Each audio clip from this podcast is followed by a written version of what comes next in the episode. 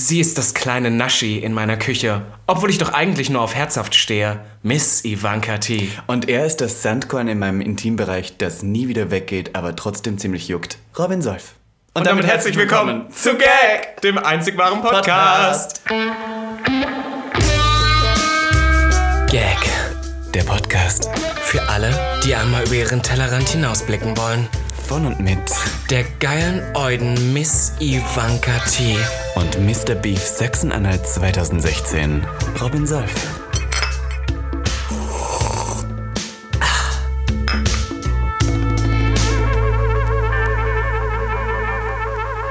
Also passt auf.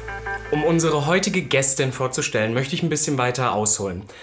Mein damaliges, ich würde behaupten, 16-jähriges Ich, noch in Halle, in der Gay-Genre. Es war 2013 Oh oder 2014. Und ich damals noch mit einem sehr begrenzten Wissen über Drag Queens gehe auf eine Party und sehe dort eine sehr glamouröse Drag Queen auflegen. Und was mich damals so geschockt hat, war, dass nämlich hinten so Videos abgespielt wurden, den ganzen Abend. Und ich habe irgendwann festgestellt, dass das der YouTube-Kanal dieser Drag Queen war. Und ich war total geschockt, weil bis dato war das mir völlig fremd, dass eine Drag Queen das irgendwie so richtig businessmäßig professionell macht. Und da liefen irgendwie Videos von einem Magazin und alles. Und es hat mich damals irgendwie total in den Bann gezogen, weswegen ich dann auch später öfter mal nach Berlin gegangen bin, um genau diese Late-Night-Show dieser Person zu sehen. Und deswegen freue ich mich, dass wir sie heute da haben. Es ist Jessica Parker! Hey, hallo. Ich muss erzählen, mein, mein erstes Mal, wo ich Jessica gesehen habe, war in Wien bei der Ken Club. Da hast du Ja. aufgelegt und ich habe auch ein Foto mit dir War gemacht. das in der Kamera oder in, In der Kamera. In der Kamera, In ja. der Kamera und du hattest riesengroßes pinkes Haar. Und du stichst ja schon mit deiner Größe hervor. Ja. Aber dann waren dann noch mit die Schuhe und dann die Wig. Ja. Und man kann ja hier heute verraten, du sitzt jetzt hier nicht als Jessica Parker, sondern als Out of Drag. Nein, ich bin in Paillette und habe sehr viel Haar auf. Wir lassen die Illusion erfolgreich bestehen, ja? Aber du hast doch rasierte Beine, fällt mir auf. Ja, natürlich, weil ich bin auch Transvestit. Also du machst schon das volle Programm. Ja, also ähm, tatsächlich, ähm, ich finde es wichtig, ähm, dass die Arme und die Beine und die Achseln und die Brust rasiert sind. Das gehört dazu. Selbst ich, in der, ja? In der Zeit, worüber wir jetzt gerade nicht reden, in der Zeit, die jetzt gerade ist. Du meinst äh, die, die, Die Zeit, die nicht genannt werden darf? Genau, genau. Ähm, naja, ich habe ja nach wie vor Jobs ähm, als Drag Queen und Mhm. von daher, ähm, und ganz ehrlich, ich rasiere mir die Beine jetzt seit. Ich habe angefangen mit Drag vor 16 Jahren. Ich habe angefangen zu rasieren vielleicht vor 10 Jahren. Mhm.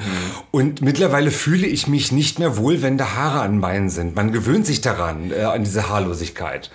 Aber das ist für dich immer noch so ein Ding, also das sind so, wie so Sachen, die müssen, die sind mandatory, die müssen erfüllt sein. Weil wir haben letztens was? mal... Mani- man- mandatory? Also Mandatory. Die sind, boah, ich fand das auch I don't know what that means. Mandatory. Das ist im Prinzip, das ist was, das muss sein, Notwendig. damit du, notwendig, Notwendig, genau, ja. damit du in Drag bist. Aber wir haben letztendlich drüber nachgedacht, dadurch, dass du ja schon irgendwie 16 Jahre jetzt Drag machst, hat sich im Prinzip am Anfang war der Look ja noch eher egal, oder? oder? Es ist, war das Zu so. mir ist mein Look immer noch egal. Also äh, ganz das ehrlich. Naja, das ist halt, ja, ich finde. Natürlich, also ich glaube, der Unterschied ist, und ich wehre mich immer dagegen, so irgendwie zu sagen, ja, früher war das so und so und jetzt ihr jungen Drag Queens, ihr macht das ja alle ganz anders. Das ist halt Unsinn, das sind halt einfach Zeitenwenden und Generationsfragen. Aber damals, als ich mit Drag angefangen habe, da gab es noch keine YouTube-Tutorials, wie man sich schminkt. Und ähm, man musste sich das alles irgendwie selber aus so Frauenzeitschriften beibringen, wo dann mal gesagt wurde, entweder die Augen oder die Lippen betonen. Das, ähm, ist, aber das so. klappt natürlich für Drag Queens nicht, weil da muss alles betont werden. Da wollte ich erstmal sowieso nur im Fummel sein und als ähm, Drag Queen im Nachtleben sein. Ähm, Da war mir der Look ziemlich egal. Ähm, mittlerweile achte ich natürlich schon so darauf, wie ich aussehe, aber ganz ehrlich, mh, mir ist halt das, was ich auf der Bühne mache und die Leute zu unterhalten und die Leute zum Lachen bringen, wichtiger, als dass ich halt so super schön aussehe. Ähm, du sagst jetzt sehr oft den Begriff Drag Queen. Ja. Irgendwie verbinde ich gar nicht mit dir weil du hast nie das Wort Drag Queen früher benutzt. Nee. Es ist ja jetzt schon der neue Begriff. Ja.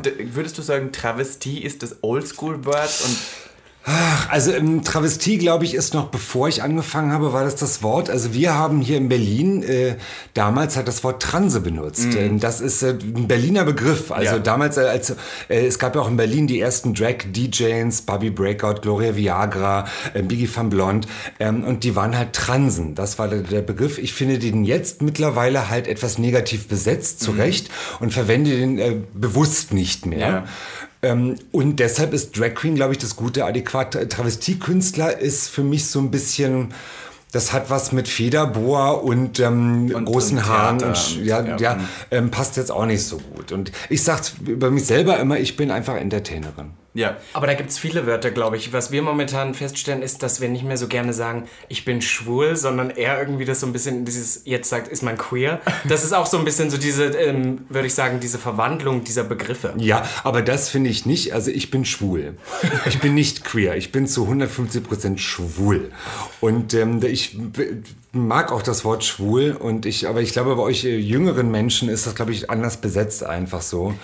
Aber kannst du dich erinnern, als du Travestie oder Drag begonnen hast, war das damals schon so ein Ding, wo man gesagt hat, ach cool, eine Drag Queen? Oder war das, war das noch so, uh, man weiß nicht ganz, hat man das schon so gefeiert wie jetzt? Total. Also ähm, ich habe ja angefangen Anfang der 2000er. Und da waren die großen, großen Disco-Zeiten Berlins und da waren die ähm, Drag-DJs an den DJ-Puls waren gefeierte Stars. Also auch als ich noch so ein kleiner Boy war wie du jetzt, oder du auch, ich habe die bewundert, wenn eine Barbie Breakout da stand am DJ-Pult mit ihren Haaren und dann dachte ich so, Gott, ich möchte genauso sein wie Barbie. Und da hat die schon wirklich unheimlich gefeiert. Ne? Hast du eine Drag-Mutter? Ich habe gar keine Mutter, nein. Das war mir aber auch damals, ich habe ähm, im Gegensatz zu ganz vielen anderen Kolleginnen habe ich ähm, aus mir selbst heraus angefangen, ohne vorher in der Szene gewesen zu sein. Ich habe auch keine Drags oder keine Tunden vorher gekannt, wirklich, um mir was abzugucken. Ich habe einfach selber aus meinem eigenen Antrieb gesagt, ich möchte das jetzt. Und, äh, vielleicht wäre es jetzt anders gewesen, hätte ich das jetzt angefangen. Kannst du dich erinnern, als du dann zum ersten Mal rausgegangen bist? War das für dich Ach so ja. eine Challenge? War das für dich so... Also oh das Gott. war, mh, das war, ähm, da wurde ich geschminkt von einer Freundin von mir, ähm, die auch Friseuse ist und so ein bisschen schminken konnte. Und ich sah fürchterlich aus und ähm, habe mir extra dafür so ein Outfit gekauft mit so Schuhen, so aus dem Internet, so 16 Zentimeter Absätze, mit denen ich überhaupt nicht laufen konnte. Und so eine ganz schlimme Perücke und alles. Und ich bin dann zum Hustler Ball gegangen zum ersten Mal. Ach, zum Hustler Ja, und bin da jetzt zum ersten Mal in Drag äh, ausgegangen und das Und ging war, was? Äh, nein, ich war wirklich selber, ich hätte selber auf mich abspritzen können die ganze Zeit, weil ich natürlich mich So so, unantastbar. naja, ich fand mich halt einfach endlich mal so toll und ich bin hier so die Gina Tonic, früher hieß sie noch Gina Das Tonic. wollte ich noch ansprechen. Ja. Ich wollte sagen, wie war, war das gleich dein Name? Weil ich habe dich einmal im Club gesehen. Da habe ich irgendwann dann gesagt, da ist Jessica Parker, ehemalige Gina Tonic. Und da hast du mich noch angeguckt und so wie, oh, und bist das- weitergelaufen. Ja, weil ich dachte, der In Name der dir gefällt. Gay-Genre wieder, oder Nee, was? nee, das ja, war, glaube ich, dann schon in Berlin. Das war auf der Popkicker Okay. deiner Party. Aber da kommen wir später noch zu. Ja, okay, gut. Aber war es gleich Gina Tonic am Anfang? Ähm, also ich habe natürlich überlegt, wie ich heißen möchte. Das war ganz aufregend. Ich, äh, ein, oh Gott, ein Name vorher hätte auch noch gewesen sein können. Ähm, Spitney Beers. oh, auch gut. ja. Ja. Pitney. Spitney Beers. Und das wurde dann Gina Tonic, ja. Der gefällt mir aber bis heute noch. Ich Find muss ich sagen, auch. Ich also- finde den Namen sowas von langweilig. aber also, das ist so, das ist so quintessential Drag, finde ich. Nee, das ist also so, ich finde so, ich finde auch immer so langweilig, wenn man irgendwie mit Drag immer verbindet, saufen, Drogen nehmen, Ja, Party. stimmt. so, das ist schon so Gina Tonic. Und google mal Gina Tonic, du findest auf der ganzen Welt Hunderte. 300 Gina Tonics. Aber das ist ja? sowas wie Tina Trümmer oder sowas. Tina Das ist Trümmer, ja. auch, ja. das Ja. ist so, finde ich so, der, der sowas wie Maria Mustermann. Aber wie kam Jurassica Parker? Gab's da, gab's da, gibt's da eine Anekdote zu? Also ähm, ich habe ja mittlerweile mit, meiner Legende gebrochen. Zum einen, der Name wurde erfunden von Biggie van Blond. Ihr kennt Biggie van Blond hoffentlich? Mhm. Ja, ja. Ja? Vom BKH aus. Ja, genau. Und Biggie und ich sind ja schon seit Jahren befreundet. Und irgendwann sagte sie mal, leicht aufgespult auf einer Hausparty bei Ades Sabel so, Gina, du musst eigentlich Jurassica Parker heißen. Das finde ich total gut. Oder Tyrannia Rex. Na, Tyrannia. oh, ein schöner Name, ne? Und dann das schwangerte so nach, monatelang. Und irgendwann dachte ich mir, nee, ich möchte jetzt eigentlich Jurassica Parker heißen. Und dann habe ich mir zusammen mit meiner damaligen ähm, Freundin und äh, Managerin, die hatte ich damals, ähm, ausgedacht, dass ähm, wir an der Pre zu der Presse sagen, ich wurde verklagt von einer in Polen ansässigen Travestiekünstlerin, die auch Gina Tonic heißt. Und die hat mich verklagt und ich darf den Namen nicht mehr benutzen. Deshalb musste ich mich umbenennen. Das war aber nur eine Geschichte, die haben wir erfunden. PR-Gag, Ja, leb's. und es haben alle geglaubt, jahrelang. Also wir haben es wirklich gut gemacht und jetzt, jetzt erzähle ich halt die Wahrheit. Jetzt das ist ja auch schon elf Jahre jetzt her. Und, äh, und dann äh, kam Jurassica Parker und ich finde den Namen wirklich toll, weil wenn du den googelst, bin ich als allererstes oben bei den Ergebnissen. Den ist, Kannst du dich erinnern, als du dann Jurassic Parker geworden bist, wann so der erste Moment war, als du wirklich in Drag Geld gemacht hast? Was Weil, meinst du mit in, in Dass man damit Geld auch machen? was verdient, so dass man immer, dass es ein Job wird. Also ich habe, Gott, also es ist wirklich ein langer Weg. Ähm, Ich habe 2004 damit angefangen, da habe ich noch einen normalen Beruf gehabt als Kommunikationsdesignerin in einer Werbeagentur. Habe währenddessen schon damit angefangen, habe dann 2008, weil ich gekündigt wurde, weil ich zu faul war in diesem Beruf, habe ich dann die Travestie ähm, hauptberuflich begonnen und habe dann aber von 2008 bis 2000 12, 13, lass es vier, fünf Jahre gewesen sein, habe ich unter dem Existenzminimum gelebt. Ähm, habe auch auf mein Geld überhaupt nicht geachtet. Es, äh, ich war halt in der Partyszene, ich war eigentlich nur unterwegs und mein richtiges Leben war mir scheißegal. Im Nachhinein denke ich mir so, hätte ich auch besser machen können. Ähm, ich habe Räumungsklagen hinter mir, Kontofendungen hinter mir, alles schon durch. Aber das macht einen auch irgendwie stärker und besser fürs Leben gewappnet. Und das erste Mal, wo ich so denken kann, ich kann jetzt einen Monat gut davon einfach leben oder einfach nicht ins Minus rutschen, sagen wir mal so, war vielleicht vor ja, 2012, 2013 und aber so richtig, dass ich was auch zurücklegen kann und mir auch mal einen Urlaub leisten kann oder mein iPad einfach für 400 Euro kaufen kann. Das war mir seit fünf Jahren, seit sechs Jahren. Seitdem es vielleicht, ja. sozusagen die Party dann auch gibt, die Popkicker. Nee, die Party hat damit nichts zu tun, aber es ist, man baut sich ja auch einen Namen auf. Und ähm, Jurassica ist ja jetzt nicht nur eine Party, äh, ein Partygesicht, sondern ich schreibe ja auch und Ja, ja, natürlich. Äh, ich mache ja ganz viele Dinge. Und natürlich, je länger man es macht, desto lukrativere Jobs kommen halt auch rein, so, ja, die halt auch dann für die freie Wirtschaft sich prostituieren heißt, aber das macht man auch ganz gerne. Ganz ehrlich, damit haben wir beide kein Problem. Alles, was Geld bringt. Aber das ist nämlich genau der Punkt für vielleicht alle Hörer, die Jurassic Und noch nicht- Hörerinnen auch, Hörerinnen, ne? genau. Ja.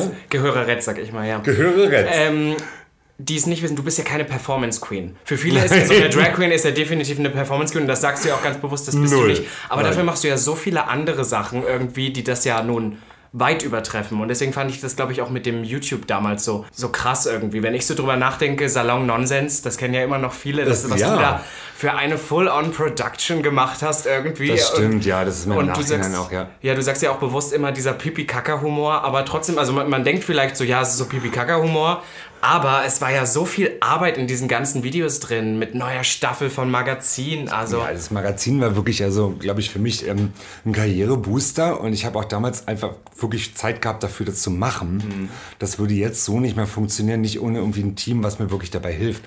Aber ich habe da äh, ze- zehn Staffeln oder elf Staffeln produziert. Und das wirklich mit minimalem technischen Know-how. Also ich hatte am Anfang nur ein iPhone und mein Laptop. Dann irgendwann kam eine Videokamera dazu, ähm, das, aber das war alles so dahingeschlunzt irgendwie. Und das war aber das ist ein, großes, ein großes Herzenprojekt gewesen. Und wenn ich mir jetzt immer, noch- ich, wenn ich manchmal besoffen bin zu Hause, dann gucke ich mich selbst an im Internet und gucke mir halt dann so selber meine Staffeln an, voll attraktiv. Und dann denke ich mir immer so krass, wie anarchisch der Humor auch teilweise ist, wo ich mir so denke, das würde ich mich jetzt gar nicht mehr so trauen, nicht weil es jetzt irgendwie so vielleicht nicht mehr so PC ist, aber es ist schon teilweise echt krass am Rand so der Gürtellinie. Und das fand ich toll, ja. Aber äh, darf Drag das nicht eigentlich auch? Drag darf doch auch so ein bisschen alles. N- Natürlich, äh, Drag darf nicht alles. Äh, Wir reden jetzt äh, nicht über die Person, dessen Name nicht genannt werden darf. ähm, aber ich finde, Drag darf nicht alles. Und zum Beispiel, ich, ähm, ich habe ja auch ähm, ganz, ganz lange Germany's Next Topmodel ähm, Public Viewing äh, veranstaltet. Nutten, Nutten, gucken. gucken, ja. Ich würde es heute auch nicht mehr so nennen, Nutten gucken. Ich finde, das ist ein, das ist ein Begriff, der passt jetzt nicht mehr so für mich, weil ich finde, Nutte ist ein Schimpfwort. Okay. Ja, äh, wir sagen das untereinander, sagen wir das halt, äh, Nutte. Aber man muss kein Event so nennen, finde ich. Aber da sieht man aber auch, dass man sich halt einfach weiterentwickelt und auch irgendwie halt ne, reflektiert auch, ja. Und deshalb finde ich es immer so, ähm, so, ähm, so doof, wenn man dafür angefeindet wird, was man vor vielen, vielen Jahren mal online gestellt hat. Ähm, Weil das, man entwickelt sich ja das noch muss ja nicht die Meinung von jetzt sein, so, ne? Das ist schwierig. Dass du nämlich aber damals auch mit diesen Videos und ich vielleicht, das ist man sich in dem Moment, wo man das macht, vielleicht gar nicht so bewusst, aber schon ziemlich viele Leute irgendwie bereichert hast damit. Wenn ich weiß, wie wir in Halle irgendwo auf einer Homeparty saßen und gesagt haben, ich trinke jetzt mein Wasserschörchen. Wasserschorle, und, oh ja, ja, also das ja. war schon iconic oder auch damals in der SAP-Arena, da die Bomben drohen und Das du war vor diesem toll. Follow Me Around und Heidi hat gepupt. Also das hat ja jeder geliebt. Also das war mein Also, YouTube-Moment das war- 2015, muss ich Heidi. wirklich sagen. Ja, Je suis Heidi. Äh, Das war, das war wirklich ein großer Zufall, weil ich bin ja nur hingegangen, weil mich ProSieben eingeladen hat und dass dann das da passiert. Ja, es ist ja völlig absurd, ja. Aber also das, war, das war wirklich Ja. toll. Vor allem, weil du die Einzige warst, die irgendwie ganz ruhig war und das so ein bisschen so, ja, dann sind wir halt hier draußen, alle sind hinter dir, die da rausrennen aus dieser ja, Arena. wart ihr schon mal auf so einem Event von der GNTM-Finale? Also wirklich, ich war ja wirklich selber überrascht, weil da wirklich, da sind halt nur junge Mädchen und die sind so Fans von diesem Format. Und für die ist das halt so wie so ein Schrein, den sie betreten können. Und dann steht da Heidi so ganz, ganz klein hinten auf der Bühne. Ähm, das war wirklich absurd. Und ich habe ja auch ganz viel in die Kamera gesprochen, äh, während äh, da moderiert wurde. Und dann wurde sich auch umgedreht. Jetzt hör doch mal auf zu sprechen die ganze Zeit. Wir wollen hören, was die Heidi zu sagen hat. Also es ist natürlich halt, das sind Fans. Aber du hast ja mittlerweile auch schon ein großes Potpourri an Fans um dich herum, so eine Ja, Traube. Gott sei Dank, Wie ja. fühlt sich das denn für dich an, wenn Leute schreien Jurassica, Jurassica, wenn du im Club heraus Also im Club ist es völlig okay und davon lebe ich auch und das, das genieße ich auch. Ich meine, ich würde diesen Job ja nicht machen, äh, ohne das toll zu finden, wenn man erkannt wird und äh, gut gefunden wird oder gewertschätzt wird, was man macht. Tatsächlich, ähm, also es gibt ja ganz viele Kolleginnen, die sich ungerne als in Boy-Drag zeigen, so. Ich mache das aber, weil ich immer denke, ich bin halt einfach auch ein normaler Mensch äh, mit Bartschatten und äh, zeige mich auch so auf YouTube und deshalb wissen halt ganz viele Leute, wie ich auch privat aussehe. Mittlerweile aber, oder? Ja, ja, früher mittlerweile. noch Nicht so, ja. Früher nicht so, aber so, wenn ich halt dann irgendwie so morgens verkatert in Jogginghose und mit Haaren auf halb sieben zum Rewe laufe, um 10.30 Uhr an der Potsdamer Straße und Mhm. dann kommen so zwei Jungschwulis an und schreien so, Jurassica! So, können wir ein Selfie mit dir machen? Da denke ich so, oh, na, oh. Äh, Das sind so die Momente, da denke ich so, oh, das muss jetzt auch nicht sein, aber ich habe es mir ausgesucht. Trennst du, trennst du da noch stark zwischen Jurassic Park? Ist es schon noch ein Charakter, den du spielst, oder ist es im Prinzip mittlerweile so zu einer Person geworden? Das war schon immer eine Person. Also ich habe noch nie irgendwie ähm, einen Charakter erfinden wollen oder was spielen wollen. Das, äh, Mario ist auch Jurassica, ja. Mm, Aber natürlich ist man natürlich anders, wenn man im Fummel auf der Bühne steht. Das ist was un ein Unterschied. Aber äh, das wirst du ja auch wissen. Ähm, man, man wird halt auch immer mit dem Drag-Namen angesprochen, egal ob man jetzt in Drag ist oder nicht in Drag ist. Ja. So. Was ich völlig okay finde, das gehört zum Tunte-Sein dazu. Die einzigen, die mich Mario nennen, sind meine Eltern und meine ganz, ganz engen allerbesten Freunde, die mich noch von früher kennen. Und dein Mann. Und mein Mann, der sagt auch, der sagt auch Mario. Ja. Ja, ja. Der Klausi, den kennt Der man ja auch. Klausi, Ja, der Klausi den kennt man auch. Und mittlerweile wird er halt auch angesprochen. Ah, ne? und dann sagen Kerl. so, du bist doch Klausi, oder? Und das, das ist ihm natürlich sehr unangenehm, aber er freut sich auch ein bisschen. Ja. Damals, als du mit Drag begonnen hast, war es wahrscheinlich noch nicht so ein Ding, wo man gedacht hat, so, ach wie geil, ich will Drag Queen sein. Heute ist RuPaul's Drag Race, heute ist jeder irgendwie total interessiert. Es sprießen ja die Drag Queens aus dem Boden. Total, also gerade hier in Berlin. Aber früher haben sich ja wahrscheinlich die Leute weniger getraut. Und du hast dann gesagt so, ich mache das, weil ich Lust drauf habe und weil ich eine kleine Rampensau in mir habe, wahrscheinlich auch. Total, natürlich. Ja, Und, und dann hast du, hast du jemals mit Hate zu kämpfen gehabt in der Community, weil du in Drag warst? Ähm, nein, also in der Community, ehrlich gesagt, äh, bin ich immer positiv äh, aufgenommen worden oder bewertet worden, wenn man das so sagen kann. Ähm, über Hate gegen Drags im öffentlichen Leben oder im Internet, das ist nochmal ein anderes Thema. Ja, ja.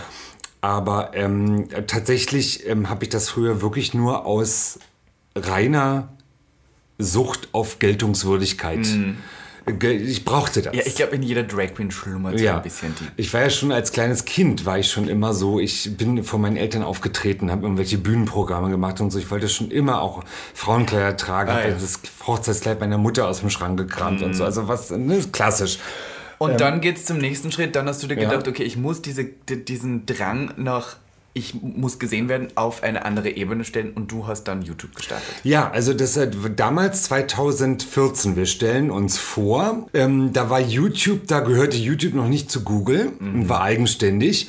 Facebook keimte gerade erst so auf. Das war noch so, da gab es noch MySpace zu der Zeit. und ähm, verliebt- kennt ihr noch MySpace Ja, ja. eigentlich, ja? Aber ich war nie angemeldet. Ich war auch nie Ja, angemeldet, also aber ich ich weiß hatte da ein Profil und so. Ähm, und da ich halt äh, Kommunikationsdesign studiert habe und aus der Gestaltung komme und schon immer gerne Videoschnitt gemacht habe, ähm, war das für mich eine tolle Plattform, einfach meine Lust an Videoschnitt auszuleben. So. Mhm. Und habe aber nie gedacht, dass das mal irgendwann relevant und wichtig wird. Das war einfach nur so ein kreativer Output. Ich ja? glaube schon, dass du eine der ersten deutschen Drag Queens warst, die Offensichtlich. Das, das, hat mir neulich auch Candy Crash in meiner ähm, äh, Talkshow Paillette geht immer im BKA gesagt, dass ich so die Vorreiterin der Drag-YouTuberinnen bin. Das war mir nie bewusst, aber es ist mhm. anscheinend so. Also ja. es gab auch damals noch nicht so viel. Ich weiß auch, als ich damals so in das Thema reinkam, 2013, 2014, da war auch das Thema Drag Makeover. Da gab es nicht so viel. Da weiß ich, da ja. gab es dann noch Barbie Breakout mit diesem Video, was damals revolutionär war, weil es sehr plastisch war und irgendwie, wie sie sich geschminkt hat. Und dann gab es halt deine Videos. Ja. Und das war damals, finde ich, noch eine ganz andere Zeit. Wenn du heute Drag Makeover eingibst ja, oder sowas, gibt's ja eine Milliarde Millionen, Videos. Ja, das stimmt, ja, ja. Würdest du sagen, ähm, dass Drag sich jetzt sehr verändert hat vom Club heraus? Weil es war ja schon so ein Ding, was man eher im Club gemacht hat und was ja. eher so zur Subkultur gehört hat. Und jetzt ist es ja schon sehr Mainstream angelangt. Ähm, das stimmt. Äh, wobei ich immer noch finde, dass Drag ins Nachtleben gehört. Ähm, ich glaube, es ist einfach die Natur der Drag gehört ins Nachtleben. Mhm. Ähm, das ist ein bisschen das Verruchte, das ein bisschen was ähm, außerhalb des richtigen Lebens sein und auch mal verbotene Dinge tun und die so. Das Fantasy. wird ja, ja die Fantasy. Und es wird uns ja auch immer so nachgesagt, dass wir im Nachtleben nur existieren. Das finde ich immer so ein Klischee, was glaube ich gar nicht so funktioniert. Ähm, aber das stimmt. Ähm, mittlerweile, ich glaube auch durch RuPaul's Drag Race ist äh, Drag in die Öffentlichkeit gekommen. Mhm. Denn nun mag man über RuPaul's Drag Race denken, was man möchte. Ich, mich interessiert das wirklich gar nicht und ich mag das auch nicht so gerne. Mhm. Aber trotzdem ist da ganz viele, anscheinend viele, viele äh, junge Männer dazu gebracht, Drag zu machen. Und das finde ich ganz, ganz toll.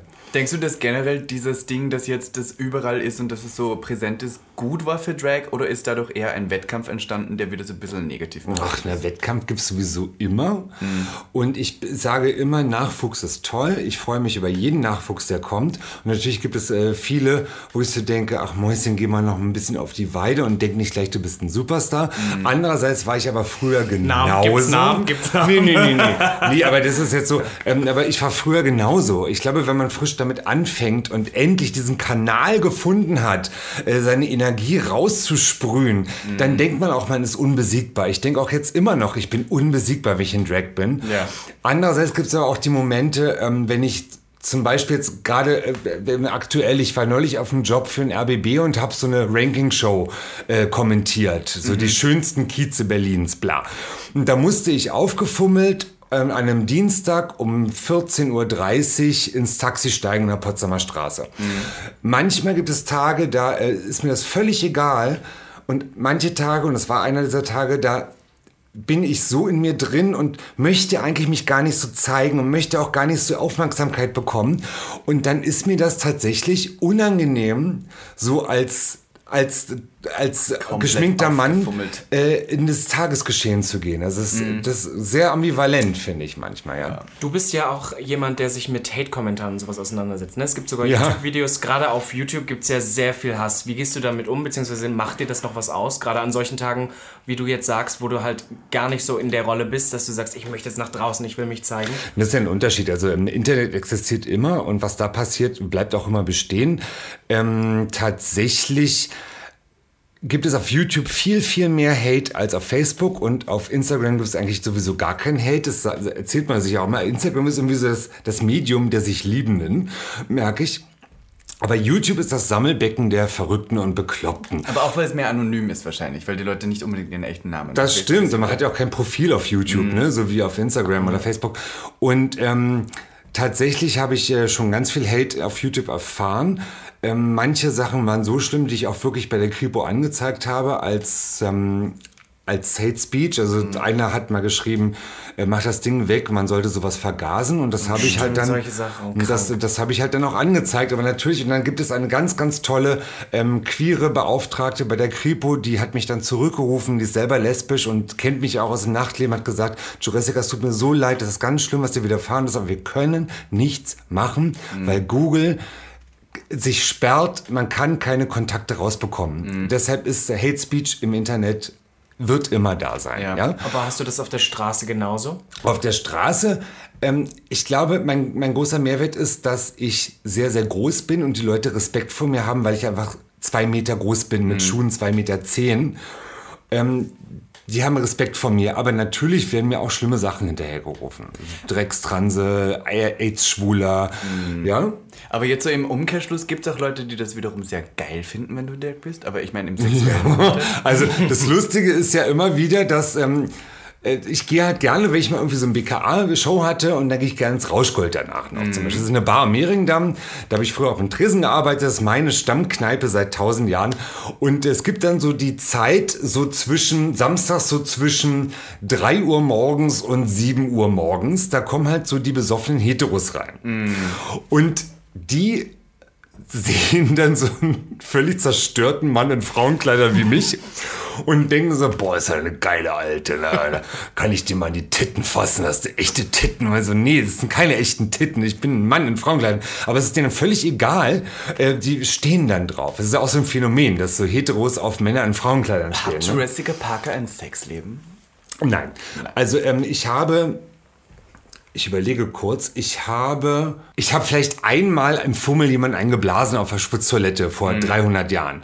Aber ansonsten ist Jurassic keine Kunstfigur und hat mit meinem Sexleben nichts zu tun. Nein. Aber glaubst du, und das muss ich jetzt ehrlich fragen, äh, so als Drag Queen, denkst du, hat Drag deinem Sexleben geschadet? Also ganz ehrlich, ich war ja wirklich jahrelang Single, bevor ich Klausi kennengelernt habe. Und es war gerade so die Zeit, wo ich, ähm, wo ich so ähm, aufgestiegen bin als, ähm, als Travestiekünstler in Berlin. Und da war es wirklich so, dass ich auf Geromeo sehr viel unterwegs war und gedatet habe und alles. Und ich habe das immer verschwiegen, dass ich auch äh, Drag mache. Habe da immer gesagt, ich bin Grafiker. Ja. Weil ich äh, gemerkt habe, dass natürlich dann, wenn die Leute irgendwie dann ähm, die Perücken sehen, die Dutten und äh, dass die dann abgeturnt sind. Und das, ich wäre jetzt, wäre ich viel, viel, viel emanzipierter und würde dann sagen, na ist mir das scheißegal, wenn er mit einem Problem hat, dass ich Fummel trage. Aber damals mit Mitte 20, äh, ich war da noch anders drauf und ich habe mich da ein bisschen geschämt, wenn es dann um Sex ging wirklich so. Und, äh, Aber das geht ja auch vielen so. Und ich würde auch behaupten, dass, das hat sich auch erst in den letzten Jahren so ein bisschen verändert. Ich weiß auch, dass viele früher gerade auch auf Instagram und Facebook zwei Accounts hatten, damit sie das so richtig trennen konnten. Heute Ja. haben viele Freunde von uns auch so ein Kanal und dass es auch gar nichts mehr ausmacht. Gerade so bei uns jetzt gerade so, dass dieses Dragging vielleicht Ich habe hier auch und Drag-Freunde, die haben Acrylnägel. Ich habe ja auch keine Augenbrauen mehr. Und das ist so und so, dass, also man erkennt es ziemlich schnell, glaube ich. Ja. dass man das macht. Und es wird trotzdem gefickt, was die Es- Sau ja, aber interessant, das freut mich total für euch, äh, dass das jetzt so entspannter geworden ist. Ich glaube ja? schon, aber ich glaube auch, weil, weil, weil die Leute das cool finden. Weil früher war das so, man hat das bewundert, aber man wollte es nicht zu Hause im Ja, Schlafzimmer. ja, genau. Das ist genau. Äh, der, der, Transvestit ist halt total zu bewundern, aber bitte nicht im Schlafzimmer, weil da wollen sie einen richtigen Mann haben. Mhm. Exakt. Und ich weiß nicht, wie es jetzt ist, weil ich date nun wirklich schon seit Jahren nicht mehr. Gott sei Dank habe ich das hinter mir. ähm, aber ist das schön, wenn ihr das äh, sagt, dass es nicht mehr so ist, ne? Ähm, dass so man auch mal tuntig sein darf. Ja, aber es Ja. gibt auch schon eine gewisse Fetischisierung von sowas. Von Also Drags? Ich, ja, ja, doch. Aber Ja. interessant ist ja, das ist mir früher ständig passiert. Mittlerweile seit Jahren passiert mir das gar nicht mehr. Also ich, Gott sei Dank, ich brauche das nicht. Aber ich frage mich, warum. Ich glaube vielleicht einfach, weil ich mittlerweile so eine autoritäre Ausstrahlung habe, dass die das gar nicht mehr äh, sich trauen, dieses Angebot zu machen. Ist so meine Fantasie. Wir haben mal eine Drag Queen hier im, im, ähm, Podcast, die uns erzählt hat, sie hat mal einen, einen Juba gerufen, als sie horny war in Drag, in Drag und das war nur so ums Eck, weil sie schauen wollte, ob der Juba Juba Ach, wirklich? Ja, ja. Aber ich glaube, das ist halt wieder dieses, dass viele jetzt auch Uber fahren und Taxi auch per App oder so. Das, früher war das so ein bisschen anonymer. Du bist halt eingestiegen und Ja, wusstest, ja, wenn der. Person, wo es nicht fährst und dann du hast keine Ahnung, heute hast du den Namen, irgendwie die Strecke, die er noch fährt, wie viele Ja, Fahrten ja, ist und bla. Und vielleicht ist das ne? vielleicht, dass alle ein bisschen schüchterner sind, weil sie wissen, sie könnten danach noch damit belastet werden. Ich weiß, dass du mir auch danach erzählt hast, nachdem du das Angebot bekommen hast. Du bist nicht drauf eingegangen, aber du hast Ich ihn auf Facebook noch und war gefunden. kurz so, Moment, hätte ich es doch tun sollen. ähm, aber du fährst ja auch durchaus öffentliche in Drag. Nein, also ja, äh, für YouTube schon, aber dann auch nur, ähm, wenn ich mit der Weinhaus, meiner Tochter Weinhaus zusammen bin oder mal mit Klausi, als ich zum Britney Spears Konzert gefahren bin in der Mercedes-Benz Arena. Ähm, das mache ich dann aber einfach nur, weil es für, fürs Video lustig ist. Ich, wenn ich irgendwo hinfahre, fahre ich nie in Drag U-Bahn. Das erspart man sich dann Das schon. erspart man sich, weil ganz ehrlich, ich möchte mich dem nicht aussetzen, Ja. weil auch äh, so tolerant äh, Berlin auch ist oder auch geworden ist oder man denkt, wie tolerant Berlin ist. Ganz ehrlich, ähm, es gibt trotzdem noch immer so viele. Mhm. Allein schon die Blicke reichen mir. Ich möchte mich dem nicht aussetzen. Das, ja? Man lebt ja auch in seiner Blase, glaube ich, die hier sehr Total, groß ist, sehr, natürlich. sehr gut. Also ich wohne ja in Schöneberg hier ja auch, aber ich wohne ja unweit des Neulendorf-Kiezes und wenn ich da irgendwie hinlaufe in Drag, keine Sau äh, guckt mich an. Das ist wirklich eine Blase, wo wir hier wohnen. Ja. Ne? Jetzt möchte ich nochmal zum Thema überleiten, was mir ganz wichtig ist. Ja. Denn Ivanka und ich, wir sind beide Schwutzhasen. ja. Und die beste Party, und ich schleime jetzt nicht nur, weil du da bist, aber ist die Und Popkicker. auch die erfolgreichste. Und die erfolgreichste und die ikonischste Party ist die Popkicker-Party. Und das ist deine Party. Und jetzt mal, wie kommen wir dahin? Wie kriegt man so eine Party im Schwutz? Also wie das wird das? oh Gott. Also Mäuschen. Erstens bin ich natürlich schon seit 2015 ein festes Gewächs im Schwutz. Ich habe da meine Karri- Karriere. Angefangen als Freischnaps-Transe am Freischnapstresen. Ich sage jetzt Transe, weil damals ja. war es die Freischnapstranse. Ja, ja. Ähm, am Freischnapstresen und habe da Schnaps verteilt jahrelang. Das ist so die Hierarchie, ne? wie es anfängt. Ja, ja, natürlich. Erst Flyerboy, dann ja, in der Flyerboy habe ich nicht gemacht. Aber ich habe gehört, das hat uns jemand erzählt, man fängt als Flyerboy an. An der Klatsche Okay, hat na das das ist ja, ja. Ähm, das habe ich nicht gemacht. Ich hasse Flyer. Äh, Flyer ist ganz schlimm. Und dann wurde ich irgendwann von Marcel Weber gefragt, das ist der Veranstalter der Madonna Mania, auch eine sehr erfolgreiche Party seit über 20 Jahren, glaube ich, ob ich mal auflegen möchte. Und dann fing das halt an mit dem Auflegen und dann. Hast du da schon aufgelegt oder wolltest du, okay, dann fange ich's mal an? Das war mein erstes Mal auflegen bei der Madonna Mania in der Lounge und war ganz aufgeregt.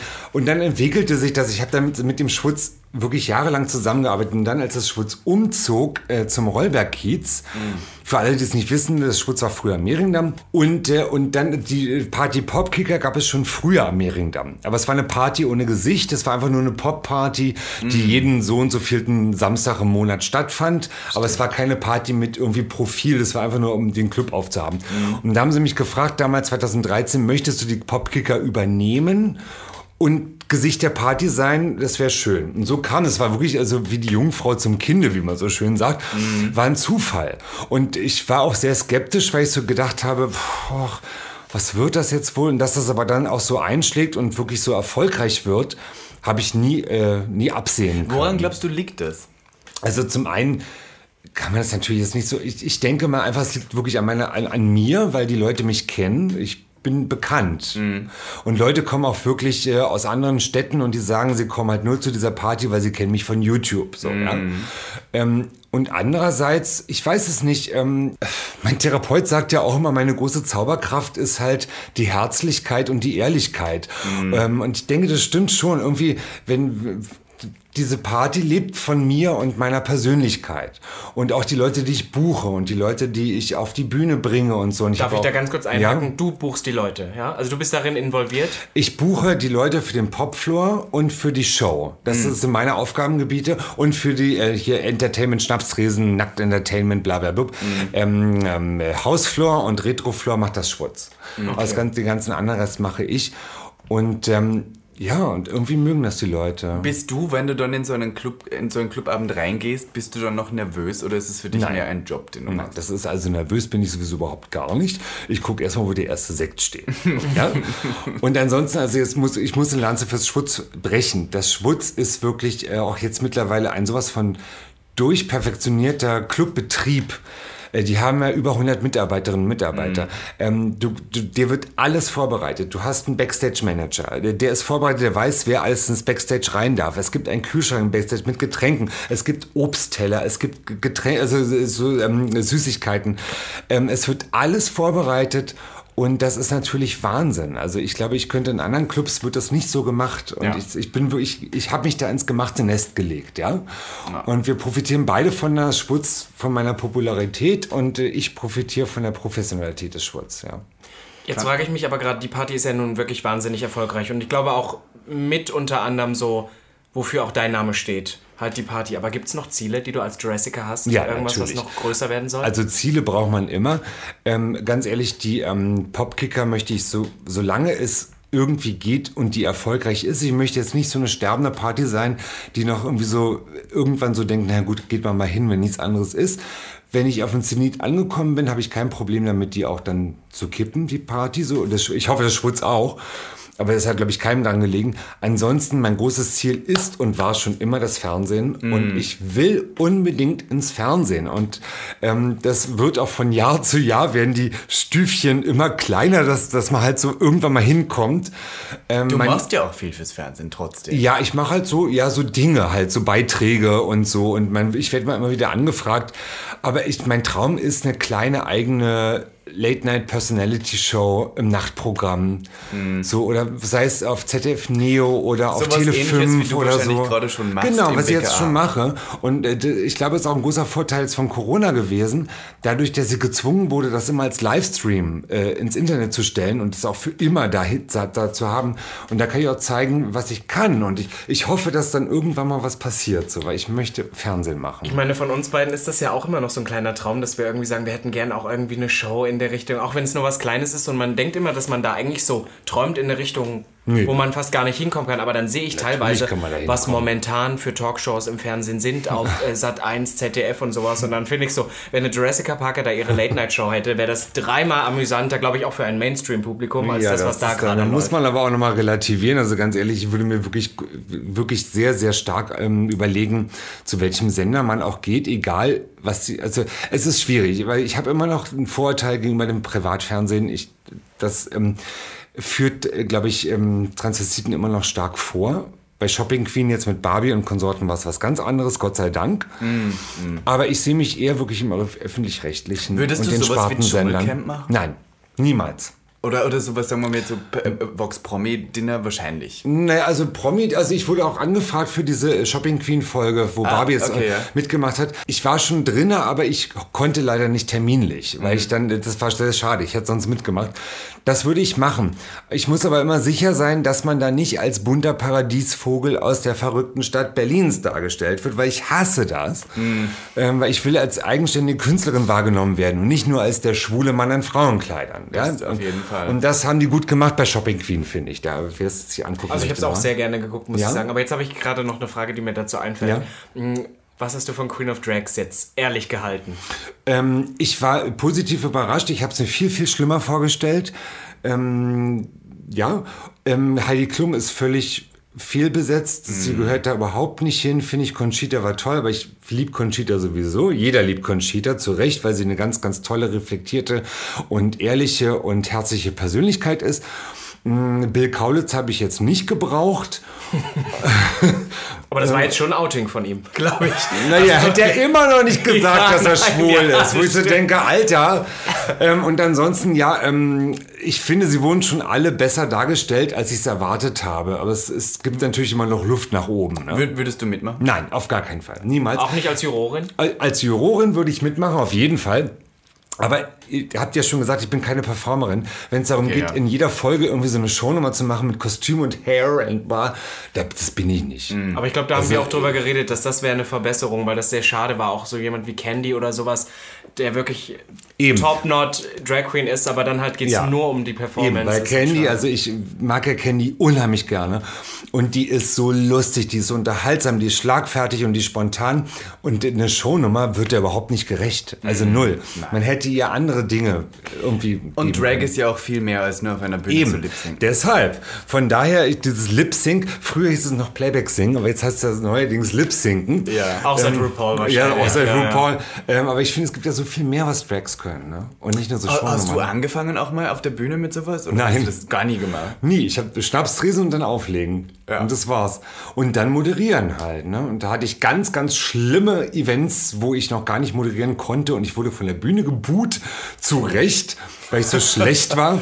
Aber das muss man, da muss man auch durch. Ne? Ja. Aber du machst, hast auch immer schon gewagte Sachen gemacht. Ich weiß, dass du einmal auch auf einer Bühne, ich glaube, da gibt es auch ein YouTube-Video, hast du den, den Songtext von Bad Romance von Lady Gaga übersetzt. Und das Vorgelesen, ja, Vorgelesen, genau. Ra, ra, ra, a, a. Ja, das ist Roma, immer noch eine meiner Roma, besten Nummern. Das habe ich jetzt gerade neulich wieder, neulich wieder vorgetragen. Das Aber hätte ja ja auch total in die Hose gehen können, wenn da 100 Leute vor der Bühne stehen und, du das liest das vor verstehen. und die sind so wie, ja, und was soll das jetzt? Nee, aber, es das wurde immer verstanden. Ja, ja. Ne? Weil den Hit, den den kennt jeder. Ja. Also wirklich jeder. Also Bad Romance, ja. Und wenn du jetzt von deiner Late-Night-Talkshow sprichst, du hast ja immer Gäste.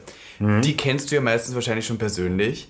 Kommt drauf an, unterschiedlich. Aber gibt es noch Gäste, wo du sagst, die hättest du wirklich gerne? Und Ja, die natürlich. Sind in Reach? ähm, also ähm, in Reach. Ja, so im Sinne von erreichbar. Jetzt nicht Ja. von mir ist Naomi Campbell. Was Ihr immer mit euren englischen Wörtern. Ja, es ist wirklich schon. Zeit. Wir werden auch manchmal beim Podcast kriegen wir Kommentare mit jemand mit ihrem Denglisch, aber das sind so Wörter, die haben sich so eingebürgert. Ja, aber ich merke das so bei diesen jungen Leuten, dass sie immer so englische Worte benutzen. Das ist, ja, So es ist, Slay es ist. Ja, ja, es ist für mich wirklich sehr ungewohnt, aber ich versuche damit klarzukommen.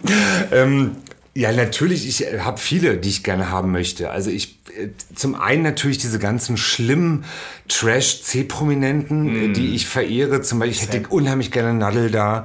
Ja. Ähm, Kadalot wäre ganz toll. Kadalot kenne ich auch persönlich. Ja, also Kader, ich kenne ich auch. Also die könnte ich wirklich mal fragen. Ladercode, Ja, wie du es ähm, gesagt hast. Ähm, ansonsten, ich hatte eigentlich schon, Thomas Hermanns war ein großes Highlight von mir. Ähm, Claudia Obert, was mit Claudia Obert? Was hältst du von der? ja, Claudia Obert finde ich großartig. Ja, also, Desiree Nick Also, ja sozusagen Desiree Nick und ich, nein. aber ich weiß, dass du mal bei ihr ähm, bei einer Live-Show ja. warst Ja, und dann, ja, hast, du- da dann sie fand ich gesagt, für eine Gage komme ich Ja, gerne ja, da- vorbei. da- Aber, irgendwie, also ich habe das Gefühl, die Leute lieben das aber auch. Nein. Also die Leute, doch, die ja. Leute lieben das. Ja, aber ich möchte das nicht. ist. Ja, aber ja, also nein, ich bin ja immer noch, also äh, der, der Uwe Berger vom BKA, der sagt ja immer, meine große Zauberkraft ist, dass ich zu meinen Gästen fies bin, aber trotzdem freundlich. Ja. Und das kann ich sehr gut. Also ich kann die Wahrheit aussprechen und trotzdem, dass es mir nicht krumm nehmen. Aber das ist auch, das ist aber auch ein Lernprozess. Es gibt auch diesen Das konnte Satz ich früher dir, nicht. Wo, du, wo du immer sagst, habe ich das gerade gesagt oder gedacht? Genau, ja. Und das entwaffnet mich dann immer, weil dann lachen die Leute.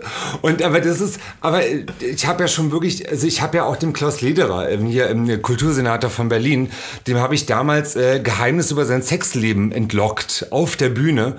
Und das hat er mir noch nie krumm genommen. Also irgendwie nehmen das Leute dann nicht krumm, weil ich das so auf so eine liebe Art und Weise mache. Aber ja. ich glaube, das ist ja auch die Kunst. Wir haben, glaube ich, in der letzten Episode drüber geredet. So ein bisschen zwischen, jetzt komme ich wieder mit dem Englisch, zwischen Shade und Mean sein. Weil es Ja. gibt so Leute, die wollen immer so lustig sein, aber sind dann im Endeffekt einfach nur gemein. Und dann ist ja eigentlich, das Talent ist ja was zu nehmen, was Sehr im offensichtlich Grundsatz, ist. im, ja, sehr offensichtlich im Grundsatz vielleicht richtig, das ein bisschen zu überspitzen, lustig zu machen und dann rauszuhauen auf eine sympathische Art. Und dann Mhm. ja, das kann ich ganz gut. Übel. Ja. Und dann eine. Kackgeschichte noch hinterher und dann hat sich die. Sache. Ne? Ja. Und dann sitzen die Eltern noch in der ersten Reihe, die Ja, auch noch ja, lachen. genau. Und dann ist dann. Aber deine Eltern sind ja auch im Prinzip so deine größten Supporter geworden, oder?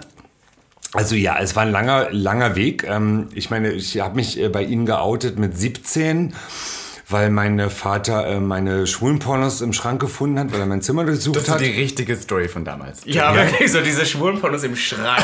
Naja, aber so, so Heftchen. Früher gab es noch so Pornohefte. toll. Ich meine, als ich 17 war, gab es ja noch gar kein Internet. Internet. Also es gab Internet, aber da hat man noch so Modems gehabt und hat musste auch so geladen, das Bild Ja, so und da musste man diese Pornobilder auf Disketten runterladen. So. Egal, also das gab Disketten noch, diese Ja, ja, 3,5 Zoll Disketten. So, und da hat er diese Heftchen gefunden und so äh, VHS-Kassetten und da hat mich gefragt, mal, bist du schwul? Und dann habe ich mir halt geoutet, ja. Eine Boggen war auch noch in dem Schrank drin, das war halt auch schwierig. Das ist dann so ein bisschen äh, hinten, äh, hinten abgefallen. Naja, nee, was rauchst du denn da? Ja, Gras. Oh, und dann, ähm, natürlich, und dann irgendwann sage ich ihm dann noch so, oder meinen Eltern dann noch so, jetzt, ich bin ja nur schwul, ich trage jetzt auch noch Frauenkleider. Und das war natürlich für meine Eltern erstmal, glaube ich, relativ schwierig, damit umzugehen in ihrer kleinen konservativen Welt. Äh, So sehr ich sie lieb habe, aber so konservativ sind sie auch.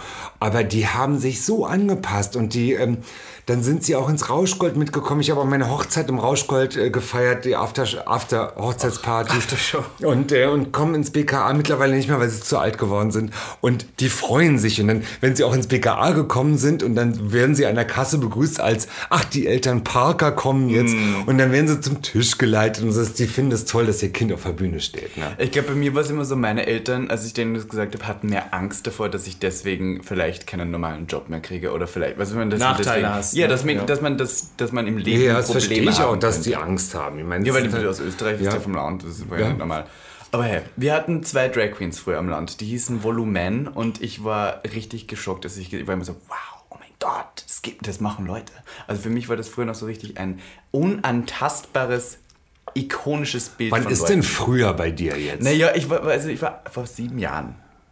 Da warst du 18. Ja, da war ich 18. Da warst du 18. Da war ich zum ersten Mal schwul Ja? feiern. Und ich habe meinen Eltern nicht erzählt, dass es schwul war. Ich habe gesagt, ja, ich war da so feierbar. Und dann, ja, es war ja auch bei uns, gab es ja nichts Schwules. Wir hatten ja einmal alle zwei Monate eine Party, da waren alle da und da gab es auch keine Dancefloor. Wo- Da waren wo- alle- wo- in Oberösterreich, Linz. In Linz. Linz soll eine schöne Stadt sein, habe ich gehört. Da hat mein Ex-Freund äh, lange gewohnt. Ja. Du, du hast ja auch mal in Graz aufgelegt, was ich jetzt hast überhaupt nicht. aufgelegt? Ja, da gibt es ein Video, Wie kommt man denn nach. Halle? Nein, mit Kevin Neon bist du geflogen in Drag. Ach stimmt, das war in Ich kenn Graz. alle Videos. Und dann Das bist du in von Graz, Wien stimmt. mit der Limousine nach Graz ins Das war aber ein Fake. Also, wir sind im Fummel, bin ich geflogen tatsächlich bis nach Wien. Und dann sind wir von, wie war denn das? Und dann sind wir von Wien nach Graz gefahren worden. Und dann gab es da die Limousine. Und wir haben dann so getan, als ob wir von Mm. Wien nach Graz mit der Limousine gefahren waren. Das war natürlich jetzt nicht, äh, es war ein Fake. Ja. Jetzt keine einstündige Limousine. Nein. Da fällt mir gerade noch mal ein, dass für mich, ich war mal ein halbes Jahr im Ausland in New York zum Studieren und ich habe Berlin so sehr vermisst in der Zeit. Da weiß ich noch, da habe ich ganz viele von deinen YouTube-Videos damals geguckt, aber nur diese Follow Me Around auf einer Party, zum Beispiel in Leipzig bei der Kiss Kiss Bang Bang oder so, war ich einfach nur so, weil, oh, ich vermisse das Nachtleben Gott, in die Kiss Kiss Deutschland. Bang Bang, ja. Ja, ach, wie man dann irgendwie im Intercity Hotel in Leipzig und dann bei Burger King noch, also toll. Weil du bist da ja auch sehr real. Du machst da ja auch keinen Hehl draus, dass das Nein. Leben nicht immer glamorous ist. Entschuldigung, und das finde ich auch immer so doof. Also was heißt doof, aber ich, es gehört, ich, es ist nicht meine Meinung, wenn halt so Drags halt immer nur das Glamouröse die ganze Zeit von sich preisgeben, diese mega gefotoshoppten, inszenierten Bilder und man ist immer perfekt und man ist natürlich nicht immer perfekt und ich finde es auch toll zu zeigen, ich bin auch mal ein Mann mit dicken Bauch, der irgendwie jetzt gerade sich nicht gut fühlt und zu McDonalds geht. Das gehört zum Leben dazu einfach auch, ne? Also ich meine, es gibt ja noch andere Berliner Drag Queens, die auch YouTube-Videos dann haben und die sind dann nur im Hotel Zoo und in den besten Restaurants. Ja, das, Ist, äh, das ist ja alles wunderbar, aber so bin ich nicht. Ich bin sehr bodenständig. Aber das ist auch wichtig, finde ich. Also ich meine, für mich war das damals so in meiner Endpubertät auch wichtig, das so zu sehen, weil ich habe es so hart gefeiert. Jetzt gerade, wo das Nachtleben so etwas wegfällt, möchte ich noch zu, zum Abschluss fragen. Fehl, merkst du, dass dir das sehr fehlt oder denkst du, nimmst du es lieber positiv und bist so endlich mal, kann ich wirklich Abstand davon halten und eigentlich... Also tatsächlich habe ich ja sowieso schon Anfang des Jahres 2020 aufgehört aufzulegen, ähm, weil ich gemerkt habe, dass ich, ähm, wie sagt man das? Ich stand letztes Jahr Herbst, Winter an den DJ-Puls und habe gemerkt, dass die jungen Leute einfach andere Musik hören wollen, als ich spielen kann, als ich liefern kann. Und die Musikwünsche, die kamen, die kannte ich gar nicht mehr. Und da habe ich gemerkt, ich bin einfach jetzt einfach eine andere Generation und ich muss das den anderen überlassen, weil die, die Musik, die die hören wollen, interessiert mich einfach nicht mehr und die gefällt mir auch nicht. Und warum soll ich das auflegen, wenn mir das selber nicht gefällt? Das ist Unsinn, das ist unfair meinen Gästen gegenüber und auch mir gegenüber und auch den Veranstaltern gegenüber. Von daher habe ich damit aufgehört. Und äh, bei der Popkicker auch, da bin ich nur noch anwesend äh, und äh, rede mit meinen Gästen. Das ist auch ganz toll. Äh, von daher vermisse ich das Lachtleben eigentlich gar nicht. Ähm, das hat mich auch wirklich, ich war so lange nachts unterwegs, habe mir wirklich die Nächte um die Ohren geschlagen. Ich habe gesoffen und Dinge konsumiert äh, und habe wirklich schlimme, schlimme Nächte gehabt und ich brauche das nicht mehr. So, ich bin jetzt 40 geworden letztes Jahr und ich merke auch, das zehrt an einem. Und wenn ich so eine Nacht bis sechs irgendwie aufbleibe, dann muss ich zwei Tage davon mich erholen. Ja. Und das, ich brauche es nicht mehr. Aber das finde ich auch gerne, also das hört sich dann immer, weil viele Leute immer sagen, ja, und das ist jetzt komisch und jetzt willst du da raus. Aber eigentlich finde ich, das ist so das perfekte Beispiel, dass man so, weil du hast jetzt eine Party, die super läuft und jetzt zu sagen, ich ziehe mich daraus zurück. Ich zieh mich da weil es zurück, gibt ja, ja. Leute, es gibt ja Leute, die sind dann irgendwann 50 und die kommen oder 40 und man kommt nicht davon los und Du, wenn die so aber immer noch die Musik gut spielen und auch ein Gefühl für den Dancefloor haben, ist das ja völlig okay. Aber ich hab das nicht mehr. Also ich weiß nicht, wie die neue Single von, wie heißt die mit dem Zopf hinten? Ariana Grande. Ariana Grande. Ich, Da, Ja, hier ist Schluss. ich, ich weiß nicht, wie die neue Single von der ist, oder? Es interessiert mich auch überhaupt nicht. Und dann soll doch lieber eine junge Drag-DJ auflegen, die halt Bock drauf hat und dafür brennt.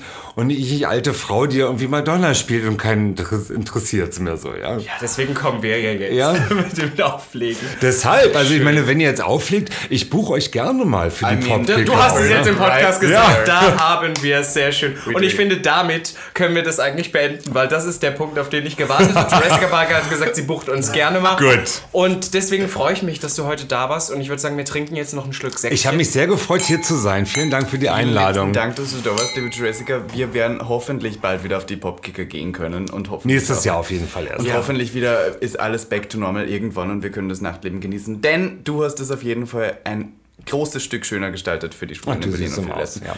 Und dafür sagen wir Danke. Und das war Jessica Parker. Hoch die Hände, Wochenende. Bussi, Papa. Tschüss. Bye. Gag. Der Podcast Für alle, die einmal über ihren Tellerrand hinausblicken wollen. von und mit Der geilen Euden Miss Ivanka T. und Mr. Beef Sachsen-Anhalt 2016. Robin Solf.